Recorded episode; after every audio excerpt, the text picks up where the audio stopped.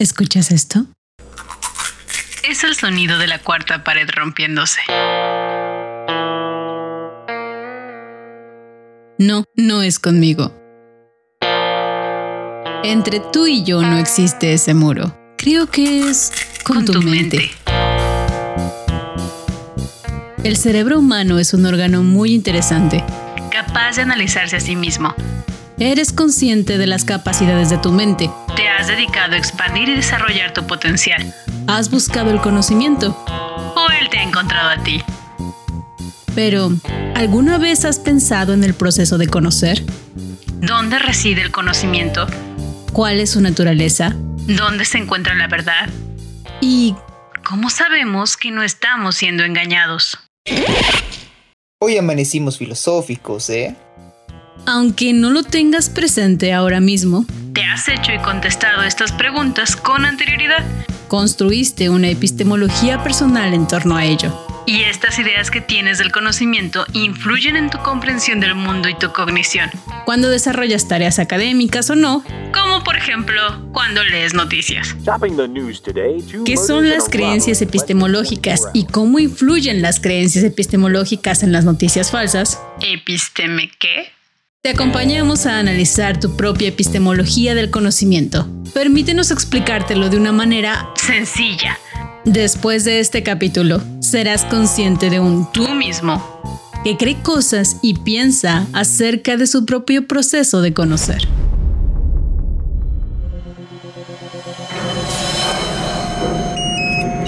Psicoblindaje.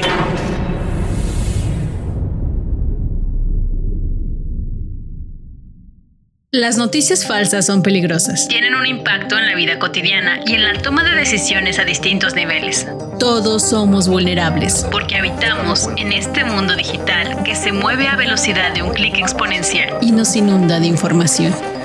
¿Quisieras ser capaz de distinguir lo verdadero de lo falso? Aquí, en Psicoblindaje, nos hacemos muchas preguntas. Y con la ayuda de expertos investigadores de la UNAM, un equipo de novatos entusiastas y nuestra producción, exploramos los rincones de la desinformación para encontrar las herramientas desde la psicología que te protegerán del mundo hostil que habita la red. Episodio 5. Episteme ¿qué? Lo que creemos del conocimiento no es un tema sencillo de abordar. Pero nos vamos a atrever a dar el salto. Empezaremos colocándonos en el papel de los estudiantes que fuimos y que somos. Las redes sociales universitarias están llenas de memes de alumnos con dudas. Y el profesor contestando con el mismo PDF de donde salieron las dudas. La vieja confiable. Seguro te suena.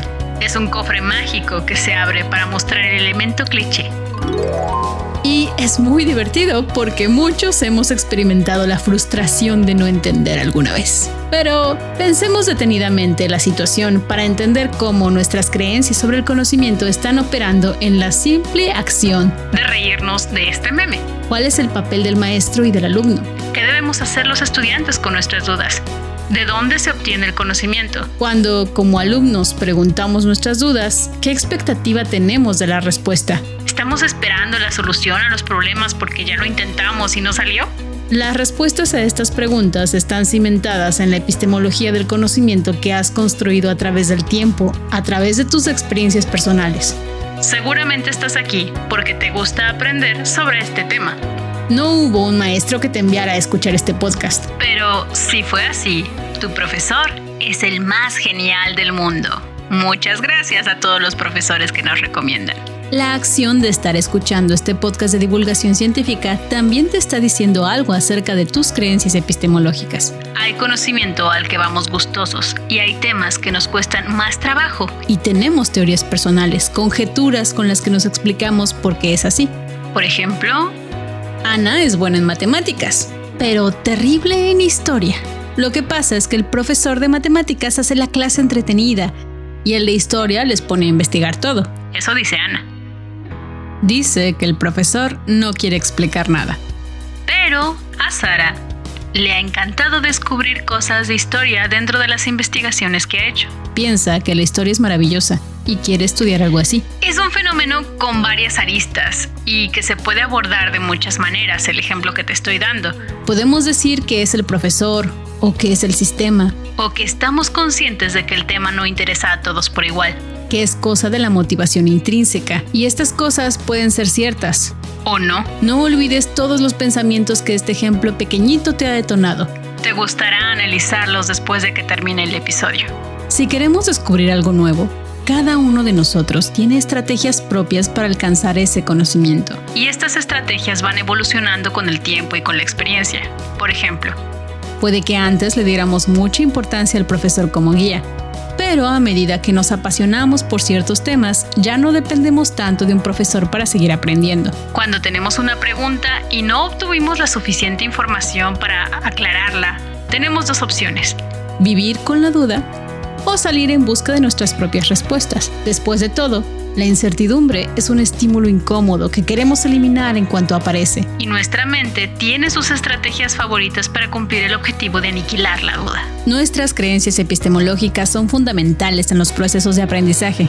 Ellas determinan cómo entendemos el conocimiento y cómo lo adquirimos. Nuestra idea sobre el proceso de conocer influye en nuestra forma de buscar el aprendizaje y en las herramientas que utilizamos para alcanzarlo. Preguntar a especialistas, googlear, ver un video de YouTube, buscar papers, preguntar a los profesores. Aprender sobre el cero absoluto en los Caballeros del Zodíaco. Y pasar un examen de física en la secundaria. Tener una discusión y que alguien argumente con una entrada de Wikipedia. ¿Algo de esto te ha pasado también? Mucho de eso somos nosotros humanos aferrándonos a nuestras creencias enraizadas y reforzadas por nuestras experiencias personales. Aprendamos entonces un poco más sobre la epistemología del conocimiento y cómo influyen en nuestro análisis de las noticias falsas. Y de la información que recibimos. Veamos a qué ideas nos llevan. Porque no puede ser todo responsabilidad de los sesgos cognitivos. Debe haber algo más, ¿o no? Para seguir explicando el tema, deja que te llevemos a un viaje en el tiempo. Es gratis, pero agárrate fuerte. Nuestro seguro facultativo no cubre si te pierdes en el camino. ¡Allá vamos!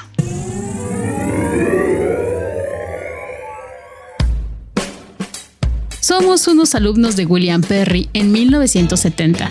Y nos pasa lo que la mayoría de los alumnos universitarios de ciencias sociales experimentan al menos una vez.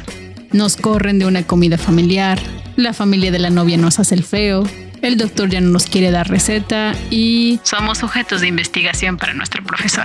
El profesor Perry observó por un largo tiempo a sus alumnos y gracias a eso elaboró el primer modelo basado en un estudio longitudinal acerca de la evolución de las creencias sobre el aprendizaje, las figuras de autoridad, las fuentes del conocimiento y algo que llamó el compromiso personal. Las ganas de estudiar y por qué lo hacemos. Más o menos distinguió nueve posiciones en un modelo unidimensional y progresivo. Con esto nos referimos a que elaboró una escala lineal de menos a más.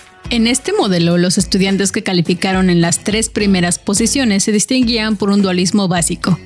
Aquí, el conocimiento es o no es, todo es blanco y negro. Hay una única visión del mundo que es dictada por una figura de autoridad quien nos protege de la duda. La transición entre esta y las siguientes posiciones se da cuando el aprendiz comienza a reconocer otras formas de ver el mundo. En esta etapa no existe la incertidumbre. Solo existe una respuesta. Y esa es la única. Es la correcta.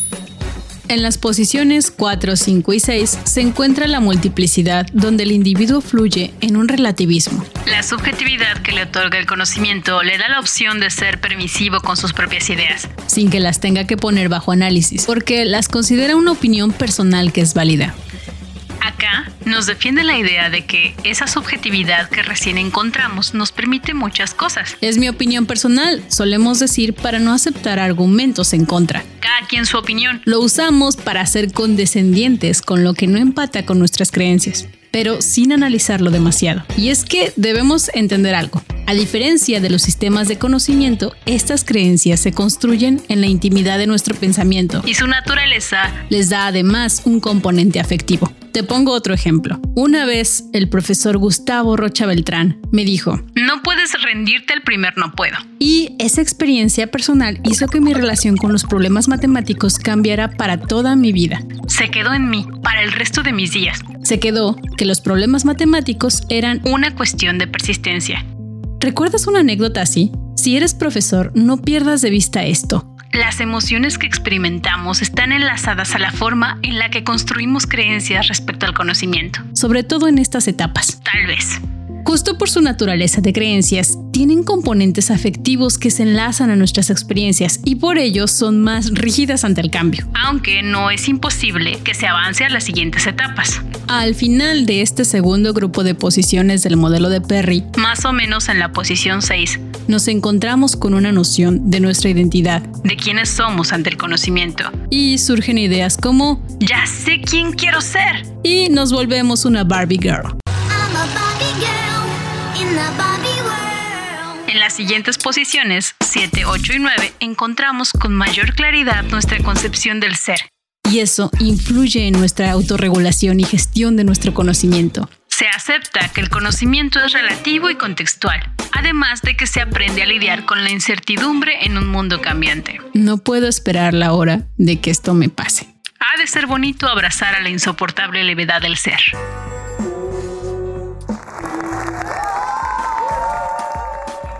El modelo de Perry de 1970 fue una influencia importante en la investigación de creencias epistemológicas, generando en el campo conceptualizaciones distintas, entre ellas la perspectiva multidimensional de Hoffer y Pintrich de 1997. Ellos agrupan cuatro dimensiones de las creencias epistemológicas en dos áreas. Estamos subiendo la dificultad y lo vienes haciendo fenomenal. Sigue así. Exploremos el modelo de Hoffer y Pintrich con más detalle. En la primera área está el conocimiento y contiene A1, la certeza del conocimiento. Y esta se refiere a la concepción del conocimiento o como algo que permanece sin cambios a través del tiempo, o sea, que es estable, o como algo que es cambiante. Por ejemplo, lo que se sabía y lo que se conocía respecto a la salud mental hace 50 años no es lo mismo que sabemos y conocemos ahora. Solo imagina, no siempre fue aceptado y sabido que la Tierra giraba alrededor del Sol. O que el átomo existía con todo y su núcleo, electrones y protones.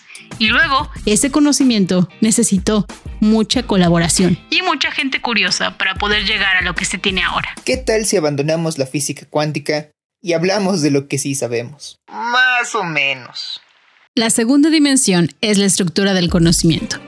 Comprende, en un extremo, la concepción del conocimiento como algo aislado y sin conexión con otras áreas. En el otro extremo, conceptos interrelacionados y susceptibles a ser jerarquizados, asociados e interconectados. Piensa en las noticias falsas. El fenómeno que es estudiado desde distintas perspectivas que se complementan para el análisis del problema. Que tampoco está solo y se junta con otros problemas como la polarización, la posverdad, etcétera, etcétera. Ahora vamos a la segunda área. El proceso de conocer. Aquí se encuentra la tercera dimensión, la fuente del conocimiento, donde podemos tener la concepción ingenua de que la adquisición del conocimiento solo viene de afuera de nosotros. Siempre hay que ir a un lugar por ella o a una figura de autoridad. Y en el otro lado, desde una perspectiva más sofisticada, nos comprendemos como sujetos capaces de la construcción del conocimiento. Es decir, nos identificamos como nuestro propio científico de confianza. Y esto no quiere decir si no lo veo o no lo creo. Sino que sabemos que contamos con la capacidad de aplicar el método científico y llegar a nuestras propias deducciones. Conclusiones científicas, claro. Por último, la cuarta dimensión. La justificación del conocimiento. Que es lo que permite darle validez a lo que obtenemos como conocimiento. En un extremo, el ingenuo, está la autoridad, como filtro para diferenciar lo verdadero de lo falso. Y en el otro, el sofisticado. La acción de investigar e indagar por medios propios en distintas fuentes de información. Lo que exige un razonamiento lógico y pensamiento crítico de nuestra parte. Imagina estas dimensiones como un espectro continuo en el que puedes ubicarte en diferentes posiciones. Cada una de las cuatro dimensiones puede estar con distintos niveles de simplicidad o sofisticación. Desde un extremo de mayor simplicidad o ingenuidad hasta otro extremo de mayor sofisticación o complejidad. El tema parece complicado, pero no te preocupes. Te preparamos un acordeón. Yes. Área 1. Conocimiento. Dimensión 1. Certeza del conocimiento. ¿Es estable o es cambiante? Dimensión 2. Estructura del conocimiento. ¿Hay hechos aislados o están interrelacionados? Área 2. El proceso de conocer. Dimensión 3. Fuente del conocimiento. Fuera del sujeto o lo puedo construir el sujeto. Dimensión 4. justificación del conocimiento. Es la autoridad o lo puedo encontrar por medio de indagación. Y cada una de estas áreas tiene dos extremos que corresponden a un pensamiento ingenuo o sofisticado. ¿Cómo te percibes en cada una de estas áreas? Mm. El modelo de Hofer y Pintrich es uno de los más acudidos en las investigaciones sobre creencias epistemológicas, como en el artículo Epistemología Personal y Aprendizaje en la Formación de Investigadores de la doctora Mercedes Anoto y la doctora Marta Leticia Gaeta, o más en nuestro tema de este podcast, el artículo que no te puedes perder Noticias falsas en Internet, argumentos sobre su identificación, del doctor José Manuel Mesacano, la maestra Mariana Cañizales Espinosa, la maestra Edith González Santiago y el doctor Mario Ernesto Morales Ruiz. Todos ellos distinguidos invitados de este podcast. Gracias por confiar en nosotros y alegrarnos con su visita. Son los favoritos de la audiencia. Esperen. Mm, ¿Qué? No hemos invitado al doctor José Manuel Mesa al podcast. Producción, solicito una llamada de emergencia. Esto ya casi se acaba y no habíamos invitado a nuestro director. El día de hoy el señor profesor doctor José Manuel Mesacano, doctor en Psicología Educativa y del Desarrollo por la Universidad Nacional Autónoma de México, profesor de la carrera de Psicología Suayet en la FES Iztacala UNAM desde el 2008. Realiza investigación sobre entornos personales de aprendizaje, autorregulación, creencias epistemológicas y teoría de la actividad histórico-cultural en entornos mediados por Internet y tecnología. Está aquí en este, su podcast Psicoblindaje.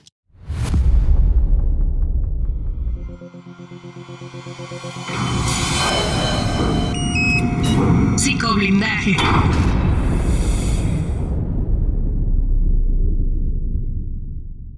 Bienvenido, doctor José Manuel Mesacano. Muchas gracias, por estar en su podcast Psicoblindaje.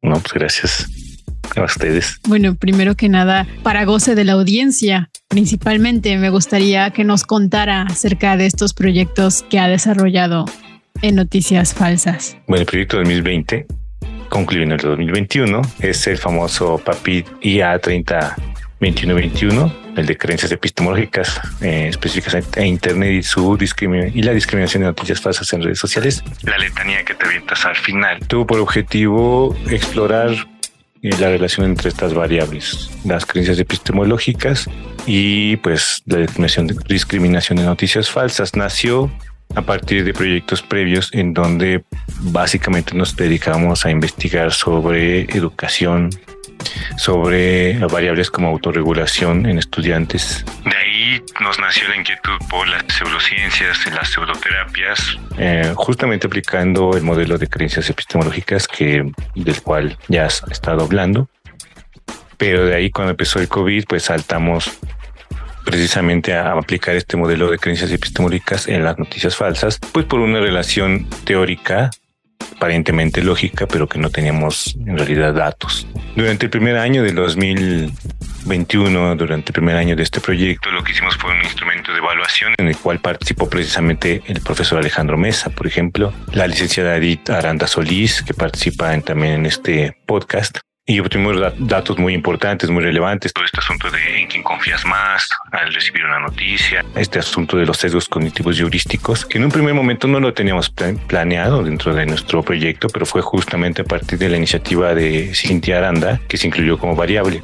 En el segundo año lo que tuvimos en el 2022 fue un taller. Es decir, todo el conocimiento que habíamos adquirido durante el 2021 lo aplicamos a un taller, que es el taller a partir del cual hizo su investigación Diana Mejía, que participa también en este podcast, y eh, en el cual obtuvimos eh, resultados muy interesantes. El taller se realizó dos veces durante el año pasado, 2022, tanto en mayo como en eh, octubre juntamos los resultados de ese taller y básicamente estuvo estructurado en tres unidades de las cuales ya hablaba Diana. La primera tenía que ver con sesgos heurísticos, la segunda unidad con creencias epistemológicas y la tercera con eh, estrategias para detectar noticias falsas. Queremos darle un giro psicológico porque somos psicólogos y no solamente hablar de cómo detectar noticias falsas desde la estructura de la noticia, sino cómo detectar qué estamos pensando, cómo cuestionar lo que nos despierta una noticia, inclusive en emociones, ¿no? con una serie de ejemplos muy interesantes que además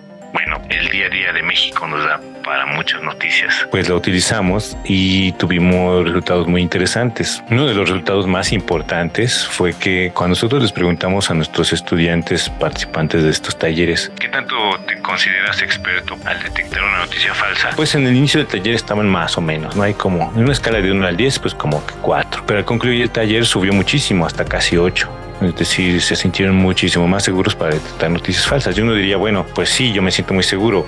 ¿Y qué tal que no es cierto? Pero en otra variable que nosotros eh, utilizamos a partir de estos eh, de este modelo de creencias epistemológicas, una variable en la que también hubo mucho cambio fue la creencia acerca de que Internet es la única fuente y la verdad absoluta del conocimiento.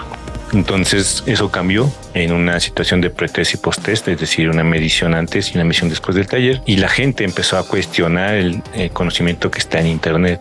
Entonces ya con eso nosotros nos damos por bien servidos de que este taller sirvió para algo importante. El otro proyecto, el TA 30, 301, 2 y 3, que es el de andamios cognitivos, pues estamos desarrollando durante este 2023, es el primer año, y el siguiente año, 2024, y en este pues vamos a trabajar con chatbots para precisamente continuar la línea del análisis de noticias falsas, pero desde las redes sociales a través de chatbots. Y bueno, ahorita estamos también integrando inteligencia artificial, explorando las posibilidades de ChatGPT y otras plataformas de inteligencia artificial en un seminario que tenemos, pues lo que estamos tratando de hacer es luchar contra las noticias falsas también utilizando inteligencia artificial pero no por eso confiamos del todo de la inteligencia artificial. ¿no?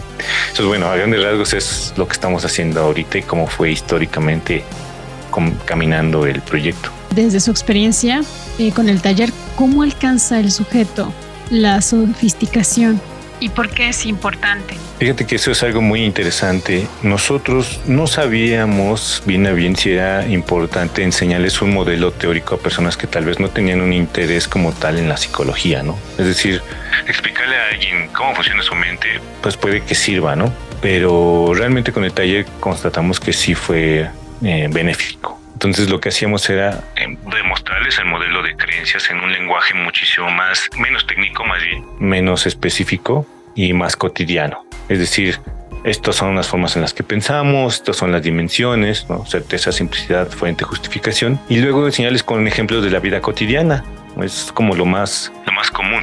Para eso utilizamos un diseño instruccional que, bueno, tú conoces bien el diseño instruccional de Merrill, que lleva varios pasos. Y en estos pasos lo que vamos haciendo primero es demostrarles un ejemplo, un problema, luego activarles el conocimiento previo, luego demostrarles cómo resolver ese problema y luego ayudarles a que vayan aplicándolo en su vida cotidiana. Esto, esta integración ayudó a las personas a que se fueran haciendo más sofisticados en algo tan complejo como son las creencias, porque además hay creencias que tenemos muy arraigadas y que tardan mucho tiempo en cambiar, pero en un plazo de tres semanas que duró el taller, pues hubo cambios que se detectaron a través de nuestros instrumentos cuantitativos, a pesar de que también tuvimos algunos ejercicios cualitativos. Eso es lo que principalmente nos ayudó, es decir, los ejemplos de la vida cotidiana con noticias de la vida cotidiana recientes de hace menos de un año. Y bueno, por eso el COVID nos dio muchos ejemplos también. Y entonces empezar a ayudar a las personas a que puedan detenerse y desmenuzar esas noticias poco a poco desde sus propias creencias, desde sus propios sesgos. Eso les ayudó a decir, ah, es verdad, aquí estoy creyendo, estoy sintiendo, estoy pensando algo que antes no me cuestionaba por qué lo estoy pensando, por qué lo estoy sintiendo. Entonces eso movió a las personas participantes de nuestro taller. Y es lo que queremos hacer ahora con los chatbots, no con un taller o con un curso, sino con el uso de algunos chatbots para que te ayuden a cuestionarte lo que estás pensando, creyendo o sintiendo. Ahora que menciona el chatbot, si la gente está interesada en buscarlo, ¿cómo lo encuentran?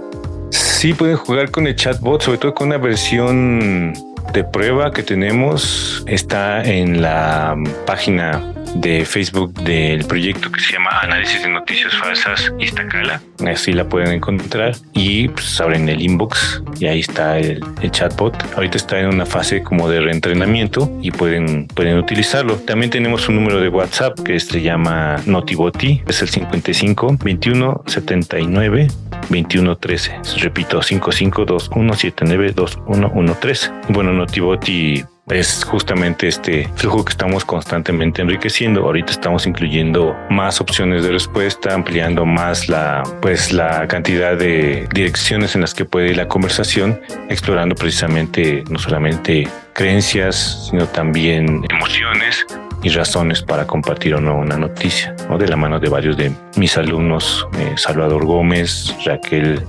Areli Sosa y también Cintia Cortés, que están trabajando conmigo en eso. Y con estos em, andamios que se están utilizando con el chatbot y yo sé que no saben nada de andamios o audiencia, pero después en la siguiente temporada a lo mejor hablamos de esto. si el sujeto, eh, supongamos que el sujeto se vuelve capaz de la identificación de la desinformación. O que ya es capaz. Y en el análisis de noticias falsas. ¿Qué se espera de un sujeto que se, fue, que se vuelve capaz de la identificación de la desinformación y el análisis de las noticias falsas? ¿Cómo se espera que se desarrollen sus conductas? ¿Cómo nos imaginamos este sujeto? Que es un militante de la verdad, que es un revolucionario. Es alguien que contagia. ¿Es alguien que observa todo con curiosidad, distante? ¿O que es alguien que está haciendo otra línea de investigación? Es alguien que contextualiza eh, la verdad, ¿no? Es decir, lo que una de las de las variables, una de las dimensiones que nos gusta mucho tiene que ver con aceptar la incertidumbre en un mundo cambiante. Entonces, es un sujeto que sabe que lo que es verdadero hoy puede ser falso mañana. Es un sujeto que puede vivir tranquilamente en ese tipo de mundo, ¿no? Nosotros queremos, como seres humanos, yo creo, tener constancias, tener verdades, tener eh, piso firme, le llaman, ¿no? También, en donde pararte pero cuando te das cuenta de que esto es muy relativo y que en realidad todo puede cambiar de un momento para otro, pues tienes que aceptarlo y tienes que vivir así. Y este sujeto del hipotéticamente hablando del cual estamos dibujando cómo son sus acciones, sus, pensares, pues es así, ¿no? Es un sujeto que puede vivir en esta total incertidumbre, eh, puede estar abierto a diferentes formas de verdad a partir de lo que juzga, encontrando evidencia. Y eso es algo que me gustaría mucho reiterar y recalcar. La evidencia es la que lleva al sujeto hacia un posicionamiento ético. Entonces dices, bueno, ayer pensaba esto porque no tenía la información que tengo hoy. Ahora puedo pensar esto otro y me asumo como alguien que puede cambiar de opinión siempre y cuando la evidencia me lo muestre. Entonces es muy común que la gente eh, busque certidumbre y verdades que no cambien para sentirse mucho más seguro. Y esto, bueno, en muchas áreas de nuestra vida, ¿no? Las relaciones familiares, amorosas, en el trabajo, en el día a día, ¿no? En nuestra, nuestro entorno, en nuestro barrio. Pero bueno, eh, el tener esta capacidad de poder aceptar nuevos puntos de vista sin juzgar además, ¿no? Es decir, eh, saber que los demás están tratando de hacer lo que pueden con lo que tienen esa es también una virtud de este sujeto. Entonces, cuando este sujeto se enfrenta a noticias, eh, sean falsas o no, lo primero que hace es tomarlo con cautela, revisar varias fuentes, pensar para sí mismo qué posición quiere tomar respecto a este, a este contenido y luego pues pensar si es algo que le gustaría compartir o no con los demás, tomando en cuenta justo la evidencia, si es suficiente evidencia o no, si hay evidencia contradictoria, si son opiniones y puntos de vista personales a partir de los cuales pues no va a ser cambiar a las demás personas, sino justo lo que trata es que las demás se cuestionen y traten de tomar su propia posición. Pero bueno, todo tiene que ver con justo esta médula que tiene que, que ver con la aceptar la incertidumbre y los cambios. Como pregunta final, van dobles. ¿Por qué investigar este fenómeno y por qué hicimos este podcast? ¿Por qué investigar este fenómeno? Pues porque es algo de la vida cotidiana, con lo cual necesitamos aprender a, defendernos. Durante la búsqueda documental que hice en un inicio, me di cuenta de que se tiene a los usuarios, lectores y receptores de las noticias como un bebé ahí que no sabe qué hacer, es decir, como un ente pasivo que solamente recibe y lo que recibe lo va a creer. Grandes organismos como la UNESCO, por ejemplo, dicen que son los medios de comunicación los que deberían de filtrar la información porque se la tienen que dar a los ciudadanos ya corroborada, ya analizada ya digerible. Y entonces nosotros como quedamos, ¿no? Ahí como, como alguien que no tiene las herramientas. Y me di cuenta de que eso pues no podía, no podía seguir siendo así en un mundo en el que saliendo de una pandemia había tantas decisiones tomadas a partir de rumores y falsas noticias. De ahí surge este proyecto, de ahí surge la inquietud por eh, divulgar además lo encontrado. Y de ahí también surgen otros proyectos que ahorita estamos corriendo en paralelo. Hicimos este podcast justo con esa intención, con la intención de dar a conocer lo poco que hemos hecho, porque al final pues es un pequeño grano de arena en un, en un esfuerzo yo creo que muy todavía muy básico. ¿Por qué hicimos este podcast? Porque queremos difundir lo poco que encontramos y acercarlo a personas. Yo creo que eh, hace falta mucha educación, no solamente en aspectos como geografía, como matemáticas, estrategias de aprendizaje, sino también educación sobre nosotros mismos, sobre cómo pensamos. Tú lo decías en un podcast anterior, todos se sienten suficientemente expertos en el arte de razonar, ¿no? Y entonces cuestionarnos cómo estamos razonando en relación con las noticias es algo primordial. Bueno, las noticias, pero también información del mundo, ¿no? Lo que te recomienda tu vecino, lo que te recomienda tu papá, eh, lo que te recomienda alguien en quien tú confías. Y tú qué haces con esa información, es importante que lo primero lo razones, no digas por qué, por qué quiero seguir esta recomendación que tal vez pueda atentar contra mi salud, sin solamente porque me lo recomendó alguien. Yo espero que se hayan divertido mucho. Yo me divertí mucho participando, sobre todo escuchándote y por supuesto que te agradezco mucho tu iniciativa. No, profe, pues al contrario. Nosotros también nos divertimos mucho haciendo este podcast para todos aquellos que estén un poco curiosos con el tema. Eh, incluso desde otras, eh, el problema es que nos hacemos especialistas. Si de repente se nos olvida todo lo demás, incluso desde otras materias universitarias creo que les va a ayudar. Muchas gracias, profesor. Pues de nada, realmente gracias a ustedes y a los que participaron profesores y estudiantes miembros de este proyecto. Este podcast es de ellos. Este podcast también es tuyo. Te pertenece a ti, quien nos escuchas.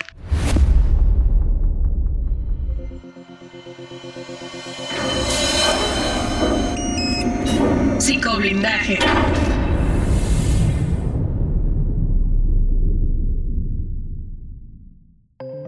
Abro mi red social y alguien me dice que los transgénicos son cancerígenos. Pero que el gobierno ya los prohibió. Otro alguien me dice que no está comprobado que sean cancerígenos. ¿Qué estoy creyendo? ¿Qué estoy queriendo creer y por qué? Quisiera que nos fuéramos con estas preguntas. Yo me voy con la esperanza de que este podcast haya sido una semillita para ti. Hay un mundo hostil en Internet. Hay estridencia, hay innumerables opiniones. Pero si nos mueve algo, tal vez sea la oportunidad de hacernos muchas preguntas. Tal vez sea el momento de mover nuestras creencias, temblar con ellas, derrumbarlas e investigar para construir algo nuevo.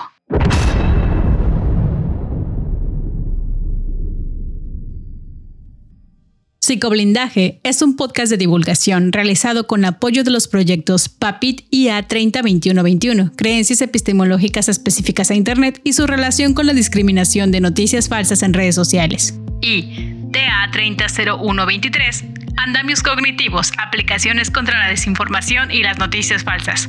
Síguenos en nuestras redes sociales para más contenido relacionado. Estamos en Instagram, Twitter, Facebook y Mastodon como Psicoblindaje. Guión, Susana. Correcciones, Pablo Bundis. Edición y producción, Erandi Corona y Ángel Lubiano. Coordinador editorial, Alejandro Juárez. Asesor, director y responsable de los proyectos de investigación, además de invitado especial en este episodio, doctor José Manuel Mesacano. Psicoblindaje.